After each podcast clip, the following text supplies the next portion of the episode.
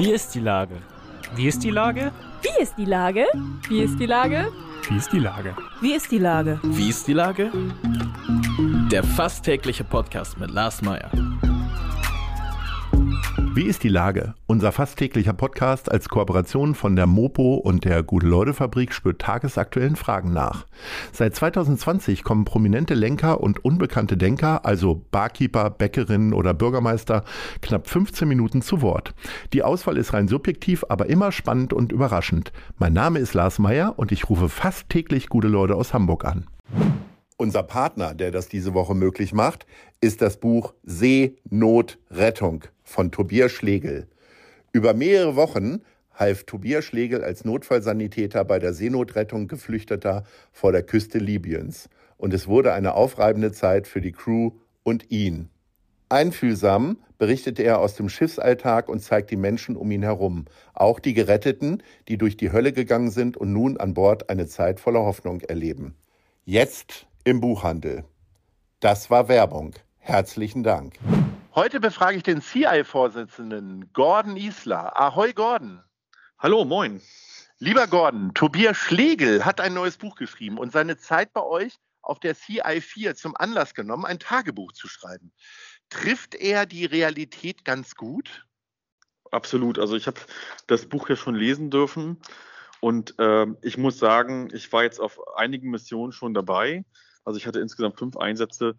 Äh, ich war auf diesen Einsatz nicht dabei, aber wenn man Tobis Buch liest, dann ist das so, als wenn man diese ganze Mission miterlebt. Also er schreibt wirklich, wie er denkt und wie er spricht. Und äh, ich habe, ich kenne natürlich auch einige der Besatzungsmitglieder und es war, also als wenn ich mit an Bord gewesen wäre. Und das finde ich ist eine ganz bemerkenswerte Leistung, den Leser oder die Leserin so einzubinden. Also von uns beiden gibt es den Daumen hoch für das Buch. Man sollte ja, es kaufen lesen ja. und mitfiebern. Ne? Also ich, äh, ehrlich gesagt, ich habe das äh, auf dem häuslichen Sofa gelesen, bin natürlich jetzt nicht ganz unbefangen. Für die Leser sollte ich oder für die Hörerin sollte ich kenntlich machen, dass ich auch das Management von Tobi mache und ich habe das schon äh, quasi letztes Jahr im Dezember gelesen. Aber äh, tatsächlich habe ich das Gefühl gehabt, dass mein äh, Sofa am Schwanken ist, gerade wenn er über die Seekrankheit spricht und ja. so. Also der macht das wirklich unglaublich realitätsnah und äh, auch ganz versucht neutral, kann ich nur sagen, kauft euch das Buch unbedingt. Jetzt müssen wir aber mal eine ganz wichtige Frage klären. Wir sind ja schon mittendrin. Was ist denn eigentlich CI? Wer jetzt so überhaupt keine Ahnung hat, seid ihr, ihr seid kein Barkassenunternehmen im Hamburger Hafen, das ist ja Barkassenmeier, genau, unsere genau. Freunde, genau. sondern was macht ihr? Genau, CI ist eine Seenotrettungsorganisation, die 2015 in Regensburg gegründet worden ist, so aus der Mitte der Gesellschaft heraus von Menschen, die sagen, das kann nicht sein, dass im zentralen Mittelmeer Menschen ertrinken. 2015 sind ja unheimlich viele Menschen ums Leben gekommen. Die Europäische Union hatte sich mit der Einstellung der Operation Mare Nostrum aus der Seenotrettung aus der staatlichen völlig verabschiedet. Und da gab es in ganz viele Organisationen, so wie auch Sea-Watch und CI, später dann Lifeline, SOS Mediterranee, die sich gegründet haben und gesagt haben, okay, diese, wir sind nicht bereit, diese Lücke zu akzeptieren.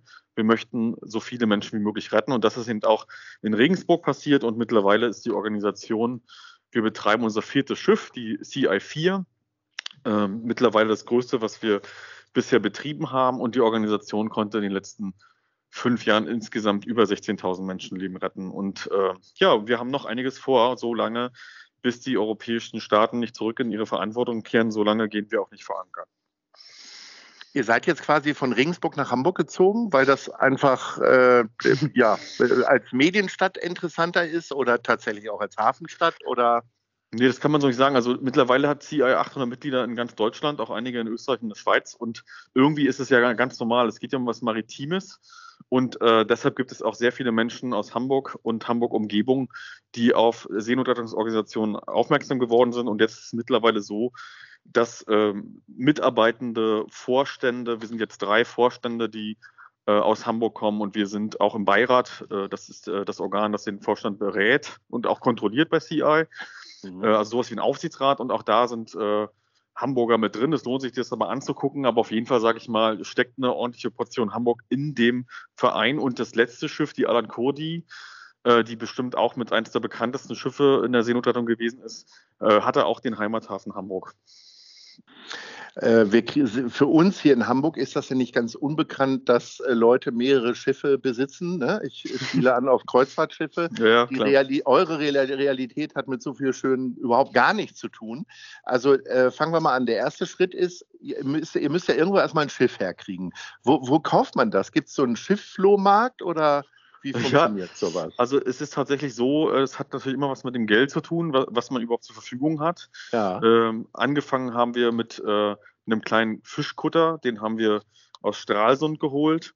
Äh, den zweiten Fischkutter, äh, der hieß Seefuchs, den haben wir auch aus, äh, aus, äh, aus Stralsund geholt. Ja, und das dann sind wir ja schon gleich beim Preis. Wie, wie, wie genau. teuer ist denn, wie, wie teuer war denn der Seefuchs? Also die Seefuchs hat damals, glaube ich, äh, ziemlich genau 60.000 Euro äh, gekostet. Ja. Und es gab, es gab dort einen, äh, ja, einen bayerischen Unternehmer, äh, der mhm. auch durchaus bekannt ist, aber nicht namentlich genannt werden will, ja. äh, der davon gelesen hat, wie erfolgreich wir das mit dieser CI1 machen. Mhm. Und dann hat damals der Gründer der Organisation, Michael Buschheuer, in, in den mittelbayerischen Nachrichten gesagt, ähm, wäre eigentlich wichtig, ein zweites Schiff zu betreiben. Und dann bekam der von diesem Unternehmer den Anruf und wurde zu ihm eingeladen und hat gesagt, was kostet denn das zweite Schiff? Und dann sagte der Michael, das wird wohl so ungefähr 60.000 Euro kosten. Und dann sagte der Unternehmer, ja gut, dann fährt es ja noch nicht das Schiff. Mhm. Äh, was, und am Ende ist eine 120.000 Euro Spende dabei rausgekommen. Und das hatte die Seefuchs erstmal an den, Start, an den Start gebracht. Und es ist auch wirklich so, wir haben einige Unternehmerinnen und Unternehmer. Also insbesondere sind das vor allem erfolgreiche äh, Rechtsanwältinnen und Rechtsanwälte von größeren Kanzleien, äh, die, die einfach nicht akzeptieren, äh, dass das, was im zentralen Mittelmeer da politisch verantwortet wird, wirklich, wirklich passiert und sagen, also wir unterstützen das CI und ich bin mir sicher, dass auch in den anderen Organisationen da so einige interessante Namen in den Spendenkartei stehen. CI4 aber, genau. ist aber ist ja dann kein Fischkutter mehr. Da gab ja, äh, genau. das wurde dann ja ein bisschen größer. Ja, schon die Alan Kohli. Das war ja damals die ehemalige Professor Albrecht Penck. Die haben wir auch aus Rostock geholt. Mhm. Ähm, und trotzdem, die Italiener haben dann dieses Schiff festgesetzt, weil nicht genug Toiletten an Bord sind. Und äh, also solche Diskussionen hatten wir dann mit den italienischen Hafenstaatskontrollen. Wir haben das eigentlich 2019 schon vorausgesehen, dass es da Schwierigkeiten geben wird, weil es war ein altes, immer noch kleines Schiff und haben dann ziemlich früh mit der Planung begonnen, ein größeres Schiff zu beschaffen, mit dem man Menschen auch selbst in Sicherheit bringen kann. So ist die DCI-4 entstanden und die ehemalige Wind Express. Und die ist schon ein bisschen größer und hat jetzt sogar im November auf einer Mission allein 800 Menschen gerettet und in Sicherheit gebracht. Also das Schiff, das kann was, das ist ein ehemaliger Offshore-Versorger.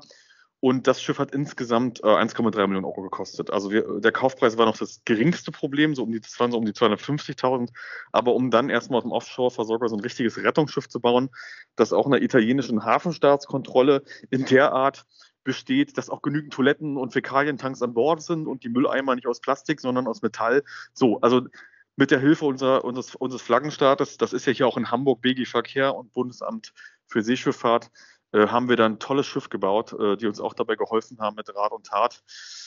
Und, äh, jetzt ist, und ist das dann so, ja. dass die dann hier umgebaut wird, weil hier auch vielleicht mal ein Räder sagt, die haben ja auch alle relativ viel Geld, sie würden es wahrscheinlich immer äh, bestreiten, aber äh, dass das dann umgebaut hm. wird oder äh, eher nicht wir so? Ja, ja, wir haben es in Rostock umgebaut, das Schiff. Das blieb in ah, Rostock, okay. hm. bis es fertig war und als es in Rostock abgelegt hat, da waren auf der Überfahrt Richtung Spanien auch wirklich nicht mehr so viele Sachen zu machen. Das haben wir in Deutschland fertig gebaut, das Schiff. Wir hätten es am liebsten in Hamburg äh, getauft. Da ist uns aber die Pandemie dazwischen gekommen. Wir hätten auch am liebsten das ehrlich gesagt so gemacht, dass Hamburg auch der Heimathafen der CI4 ist. Mhm. Allerdings äh, muss ich ganz ehrlich sagen, äh, dafür hat sich Hamburg auch ein bisschen zu wenig für die, also ich meine jetzt nicht die Stadt und die Stadtbevölkerung, mhm. aber ich hätte mir da auch aus der Hamburger Politik mehr Unterstützung gewünscht. Man hat sich da eigentlich wenig dafür interessiert und deshalb steht jetzt so eine verrückte Stadt wie Regensburg hinten auf der CI4 als Heimathafen. So, dann müssen wir jetzt mal festlegen, dass wir gemeinsam dann mal im Rathaus anrufen, dass die CI5 auf jeden Fall den stolzen Namen Hamburg trägt als, als Ankerort sozusagen. Das kann ja, ja, wirklich nicht sein. Ich hoffe, die richtigen Leute hören das hier und kriegen ein bisschen schlechtes Gewissen. Sag mal, äh, wem das jetzt zu billig ist oder ähm, äh, viel zu wenig ist, einfach nur Geld zu geben, ob jetzt 100.000 Euro oder 100 Euro äh, Tobi Schlegel habt ihr ja jetzt nicht wegen seines Promi-Faktors irgendwie eingefangen, sondern der hat da ja richtig hart gearbeitet. Also Absolut, schreibt, ja. er, schreibt er zumindest und hat er mir so erzählt. Ähm, was braucht ihr denn für Leute, die, also die müssen ja zum einen erstmal mutig sein, weil also der Mut fängt ja eigentlich an zu sagen, alles klar, Seekrankheit ist mir erstmal scheißegal. Ne? Ja, also ich, ich bin 40 Jahre alt fast und ich kenne Tobi ja. noch aus, aus, einer, aus einer Zeit, wo er also sein erstes Berufsleben, seine erste Karriere, Karriere so in dem Musik. Der dunkle Fleck. Also ich kenne ihn tatsächlich. Genau, ja. ich kenne ihn länger so. Ja. Und ich habe ich hab das immer interessant gefunden, was er für einen Weg einschlägt. Ja. Und habe ihn einfach irgendwann auf Twitter angehauen und gesagt, Tobi, jetzt wird es eigentlich mal, ne, du bist jetzt Notfallsanitäter, äh, warum fährst du denn nicht mal auf unserem Schiff mit? Mhm. Und, und, und dann, äh, dann hing er wirklich direkt am Fliegenfänger, muss ich sagen. Mhm. Und letztlich ist es so, also wir suchen Natürlich nicht nur Spenderinnen und Spender, davon fährt das Schiff nicht allein. Ne? Das ist die eine mhm. Seite. Viele, viele sagen ja auch, ich kann nichts anderes als Geld geben und gebe deshalb 5, 50, 500 oder mehr. Mhm. Und äh, wir suchen aber immer SeefahrerInnen und Seefahrer, mhm. also Matrosinnen, Kapitäninnen, äh, NautikerInnen und so weiter und so fort, brauchen wir immer. Und wir suchen aber auch ganz normale, wir nennen das Volunteers Crew, also wir haben immer auch äh, zwölf Personen an Bord, die keine Professionellen sind, die so wenigstens Kartoffeln schälen können oder so. Äh, das ist eine ganz interessante, und das ist übrigens auch einer der schwersten Jobs an Bord, in der Kombüse. Ne? Also ja, da sind okay. zwei Leute äh, und stellt euch, also man muss sich mal vorstellen, was es bedeutet, mehrere Tage 800 Personen an Bord satt zu machen und dafür Sorge zu tragen, dass sie immer zu trinken und zu essen bekommen. Also das ist äh, mit, mit die härteste Arbeit an Bord, findet in der Kombüse statt. Mhm. Und ähm, genau, da, dafür muss man aber theoretisch kein Rettungsschwimmer sein und auch kein Kapitänspatent haben, ne? aber so eine Stelle kann man besetzen. Äh, man kann äh, Rettung, wenn man Rettungssanitäterin ist, so wie, so wie Tobi kann man mitfahren. Wir suchen immer Ärztinnen. Ähm, und letztlich sollte man tatsächlich, ja, man sollte auf jeden Fall schwimmen und Englisch können. Also das sollte man auf jeden Fall können. Und wir nehmen auch immer ein bis zwei Personen mit, die gar keine Erfahrung haben, weil man muss sich ja einen Crewpool aufbauen mit Leuten, die Erfahrung haben. Und das ist, deshalb hat CI auch in den letzten fünf Jahren mittlerweile über 800 Menschen zu SeenotretterInnen ausgebildet auf unseren vier Schiffen. Ne? Also das ist nochmal die ganz andere Seite der Medaille, dass jetzt da draußen über 800 Menschen rumlaufen, die ganz genau wissen, was da im zentralen Mittelmeer abgeht. Was wäre denn eigentlich deine weitere Erwartungshaltung von Hamburg? Wir sind da ja gerade ganz geflissen. Also wir rennen jetzt mal ins Rathaus irgendwann ja. und pöbeln da ein bisschen rum. So wird es ja nicht gehen. Äh, was erwartest du denn von der Politik? Von der also, Wirtschaft natürlich Geld, von den uns äh, Bewohnerinnen Engagement und von der Politik? Du, das ist ganz einfach. Nicht weniger als das, was andere Städte liefern. Es gibt Städte wie Greifswald, Rostock, Konstanz, die sich nicht nur zu sicheren Häfen im Rahmen dieser, dieser, dieser, dieses Bündnisses sichere Häfen erklärt haben. Das bleibt ja so lange Symbolpolitik, bis man was Konkretes tut.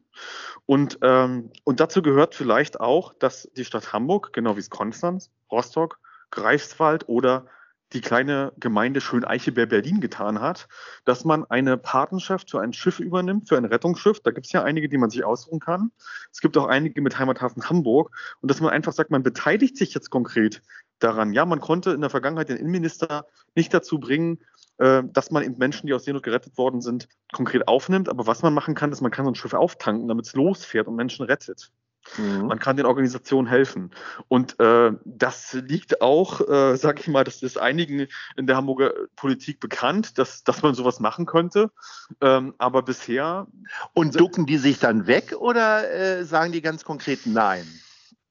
Also Nein hat noch keiner gesagt. So, also und, und wegducken würde ich auch nicht sagen, aber Hamburgs Mühlen malen sehr langsam. Ich sag mal, Osnabrück hat auch gerade eine Partnerschaft für die CI4 übernommen. Davon wussten wir gar nichts. Wir hatten auf mhm. einmal von der, von der Stadt Osnabrück 10.000 Euro auf dem Konto und einen Brief mit einem Zuwendungsbescheid und haben gar nicht bemerkt, dass dort KommunalpolitikerInnen waren, die gesagt haben, Partnerschaft, Seenotrettungsschiff, super Idee, machen wir. 10.000 Euro rein pro Jahr, Beschluss fertig machen. Also es hat wenige Wochen gedauert, weil sie von anderen Kommunen da, dazu begeistert worden sind. Auch der Kreis Nordfriesland hat das gemacht. Und deshalb sage ich mir, Warum kann das dann Hamburg nicht? Die Stadt Lüneburg macht es auch gerade für SOS Mediterranee. Die Stadt mhm. München hat eine Verdopplungsaktion gemacht und über 200.000 Euro Spenden gesammelt äh, für die Ocean Viking von SOS Mediterranee. Warum kann Hamburg das nicht? Das ist ich glaube, Hamburg kann das. Ich bin da sehr optimistisch.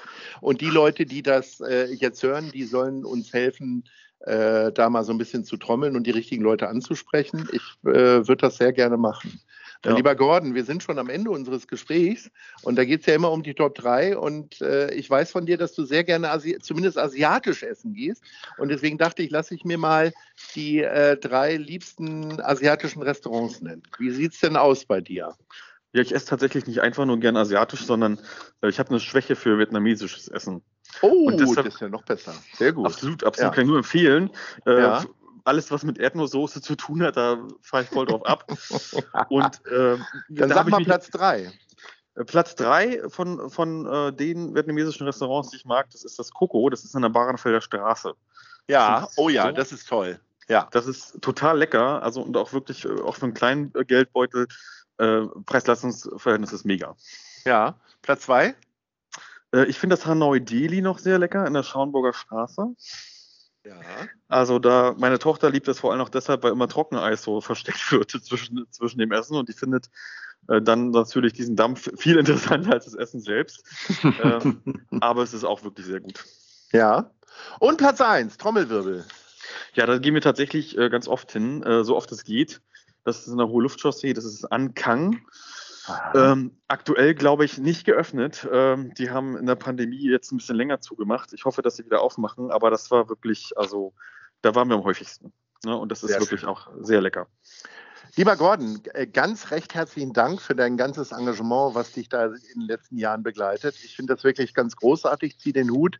Äh, bleib so engagiert, bleib so optim optimistisch und vor allen Dingen ähm, äh, sammle noch ein bisschen Geld ein. Ich will dir gerne helfen. Äh, wir sehen uns wahrscheinlich ja mal beim Endclub oder so. Ich finde das wirklich ganz großartig. Herzlichen Dank und ich sage Ahoi. Danke, lieber Lars. Tschüss. Bis dann. Ciao. Eine Produktion der Gute-Leute-Fabrik in Kooperation mit der Hamburger Morgenpost.